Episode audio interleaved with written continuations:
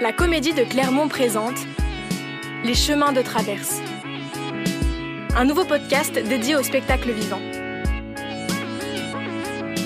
La première série d'épisodes 7 questions universelles pour traverser le spectacle vivant est un outil sonore inédit pour lire et comprendre la création d'aujourd'hui. Dans cet épisode, Amélie développe la septième des 7 questions universelles. Qu'est-ce que ce spectacle change de mes représentations? L'évolution du regard. Qu'est-ce que ce spectacle change de mes représentations? C'est la septième question et c'est la dernière question qui clôture les six questions précédentes.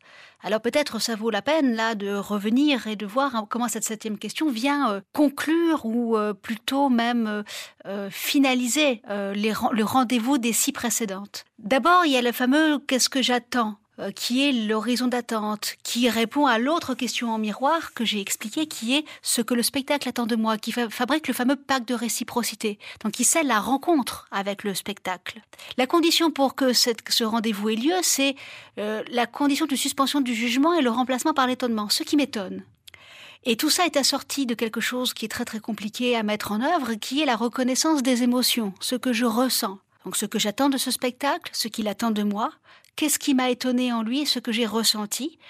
Ça passe également par les significations, le sens, qu'est-ce que cela signifie à mes yeux, pour moi, et avec quels effets scéniques? C'est ici la question de l'esthétique qui est posée. C'est la question de la chose visible, du spectacle, en fait, de ce qui est montré. Donc ce circuit m'amène à une ultime question qui est qu'est-ce qui a changé? Qu'est-ce que ce spectacle change de mes représentations? Et alors, je ne suis pas obligée de me poser les six questions précédentes. Je pourrais me contenter finalement de me poser cette ultime question, la septième. Qu'est-ce que ce spectacle change de mes représentations? En réalité, les six questions précédentes, elles sont bien là pour m'accompagner à creuser mon regard, ouvrir un champ des possibles et me réconcilier avec les signes nouveaux que je vois devant moi. En tout cas, à faire tomber un certain nombre de tics culturels, de tics d'éducation, de tics de mode, de tics de jugement qui pourraient à un moment donné ben, peut-être me faire rater le rendez-vous avec l'œuvre nouvelle. Donc la fameuse question qu'est-ce qui change? C'est la reconnaissance que toute œuvre d'art peut modifier des choses en moi, aussi minuscules soient-elles. Alors de quelle nature peuvent être ces changements? Alors évidemment la liste est infinie peut, ils peuvent être de toutes les natures que nous souhaitons, y compris les plus inavouables, bien évidemment. En tout cas, ils ne sont jamais de nature de vérité, à part celle qu'on met avec soi-même, c'est tout. C'est-à-dire ce rapport plutôt, je préférais dire, de sincérité. Donc, mon changement, il peut être de nature esthétique. C'est-à-dire, euh, eh bien, euh, je suis face euh, à un univers visuel nouveau, inédit, qui m'apprend une nouvelle façon d'agencer l'espace, d'agencer la lumière, d'agencer le jeu de l'acteur, etc., etc. Donc c'est un champ déjà très très important. Parfois, ce spectacle ne m'apprend rien, ne me fait rien, ou c'est ce que je crois, ce que je Et si j'observe bien, non, pas du tout. Quelque chose m'a interpellé à un moment donné. Si je me mets à l'écoute de cette petite chose, bah tiens, ce point d'esthétique-là m'a impressionné. Il m'a fait quelque chose. Même si je ne peux pas le nommer, même si je ne peux pas le comprendre, c'est important que je le relève, simplement. Donc, ça peut être de nature esthétique. L'autre, c'est quelque chose peut-être de l'ordre de la compréhension, donc on pourrait parler du champ didactique, c'est-à-dire ce que ce spectacle m'apprend, ce qu'il, alors j'aime pas trop le mot ici, euh, ce qu'il m'enseigne, en tout cas le lien que je peux faire euh, avec quelque chose que je n'avais pas vu avant, que je ne savais pas avant. Donc le spectacle me montre des éléments, peut-être fait des réunions de sens d'observation que je n'avais pas fait. Donc, il m'apprend des choses. Plus intéressant encore, c'est le régime herméneutique. Le régime herméneutique, c'est tout simplement synonyme de signification. Qu'est-ce que j'interprète? Qu'est-ce que j'ai interprété dans ce spectacle? Qu'est-ce que j'ai construit comme signification seul, indépendamment des dictées extérieures qui me sont données, des injonctions culturelles qui me sont données?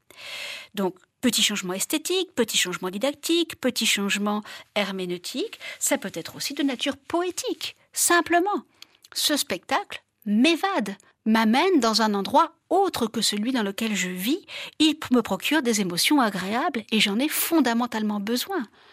L'agréable, c'est quelque chose qui me modifie si je l'observe dans un champ poétique, c'est-à-dire dans un champ nouveau, dans un rapport d'image que je ne connaissais pas, dans un rapport inédit. Ça peut être quelque chose de nature sensible également. Je suis chamboulée émotionnellement Et donc ce spectacle me bouscule de façon agréable ou de façon désagréable. J'ai vu dans le podcast sur les émotions que les émotions désagréables étaient beaucoup plus perturbatrices, mais beaucoup plus créatrices aussi de la rencontre avec l'œuvre. Parce qu'une une œuvre avec laquelle on a un rapport très très agréable, eh bien finalement on se rend compte que comme un sucre rapide, on a tendance un petit peu à l'oublier. En l'occurrence ici, le rendez-vous que je prends avec mes émotions est fondamentalement facteur de changement et d'évolution. Donc un spectacle peut me faire changer, évoluer, grandir sur des choses absolument minuscules qui sont de l'ordre d'un rendez-vous avec moi et l'œuvre elle-même.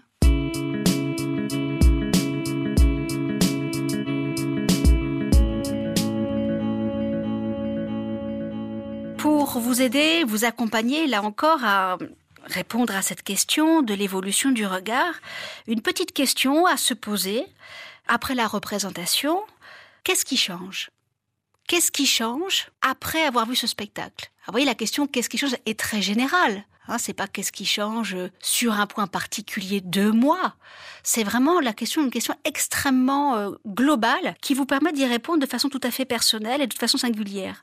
Ça peut porter sur tout ce que vous voulez. Ça peut être un instant d'émerveillement partagé, ça peut être une intensité complexe émotionnellement, une violence, une indignation, une colère. C'est un champ infini, là encore, qu'est-ce qui change? Et se poser la question, en fait, tout simplement va vous amener à contourner votre jugement. C'est pas qu'est-ce que j'aime dans ce spectacle ou est-ce que j'aime ce spectacle c'est qu'est-ce qu'il change de mon regard? Et vous voyez que le champ est déplacé ici, d'un régime ici du jugement, on pourrait dire d'un régime axiologique, c'est-à-dire euh, finalement euh, d'un régime unique où je pose un verdict définitif, où je me pose d'ailleurs euh, en principe de vérité, à au contraire quelque chose de beaucoup plus ouvert, un chemin finalement qui est un véritable dialogue qui va s'ouvrir dans un second temps entre vous et le spectacle.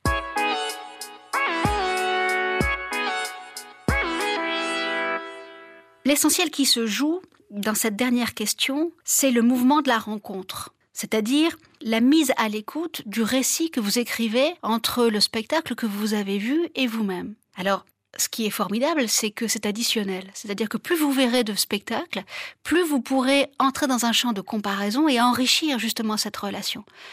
Un spectacle qu'on n'a pas vu depuis longtemps, qu'on pense avoir oublié, va être reconvoqué par un autre spectacle. Et les mémoires vont se construire de cette façon-ci. De façon, on pourrait dire, sensible, proustienne. Et donc, euh, on ne perd jamais à aller voir un spectacle dont on croit finalement qu'on n'a rien à retirer. Bien sûr que même lorsque nous pensons qu'un spectacle ne nous change pas, un autre fera en sorte que celui-ci précisément va m'aider à bouger. Donc nous changeons toujours, nous bougeons toujours, et c'est cela ce principe émancipateur du spectateur, qui est ce concept très important qui a été établi par Jacques Rancière. L'émancipation, ça n'est pas, j'y reviens, être savant. Ça n'est pas être technique, ça n'est pas être pointu et précis, c'est être dans cette relation de relativité avec soi-même et de connaissance de soi dans la relation ouverte avec le spectacle vivant. C'est ça l'émancipation véritablement. C'est-à-dire c'est le lien intime que je crée pour mieux me connaître, pour mieux me comprendre, pour comprendre la trajectoire de mon regard avec les œuvres. Et de cette façon, ça crée pour moi, en tout cas, un lien fondamentalement crucial entre l'intime, ce que je suis, et ce que le monde est, c'est-à-dire le politique. En réalité, les sept questions universelles, c'est une école du spectateur qui met en lien l'intime et le politique.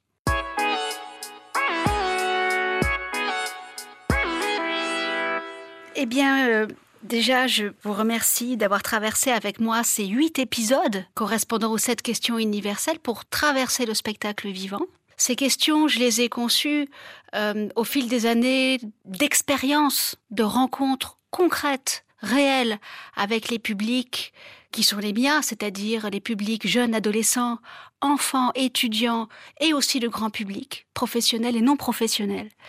Et ces questions s'appuient véritablement sur les écoutes que j'ai pu avoir, notamment à la sortie des spectacles, et les jugements déconcertés qui pouvaient sortir de cela parfois, en me disant que la technique ne peut pas tout. La science, la connaissance ne peut pas tout.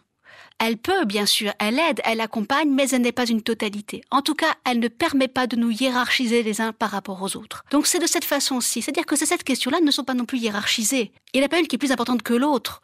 Et c'est en ce sens-là aussi, vous pouvez vous en emparer de la façon la plus libre que vous le voulez. Vous la posez, celle sur les émotions par exemple, parce que vous pensez que ce spectacle que vous voyez tombe à point ou vous posez une autre question sur un autre spectacle. Se poser la totalité des questions, des sept questions, serait même presque, j'allais dire, un peu scolaire. L'idée, c'est de ne pas se soumettre à ces questions-là. L'idée, c'est plutôt au contraire de prendre les sentiers battus, faire un peu cette école buissonnière de la liberté qui est la rencontre avec soi-même. C'est-à-dire qu'il n'y a plus de dictée, il n'y a plus d'obligation, il n'y a pas d'évaluation, il n'y a que cette rencontre. Et c'est pour ça que j'ai conçu cette technique, pour que finalement chaque histoire soit singulière et soit reconnue comme singulière. J'espère en tout cas que ça pourra marcher pour vous.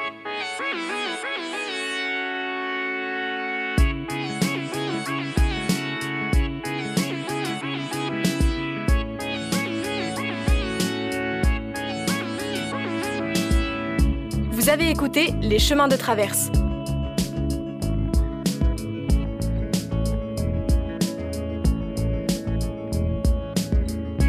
Retrouvez tous les épisodes sur lacomédiedeclermont.com.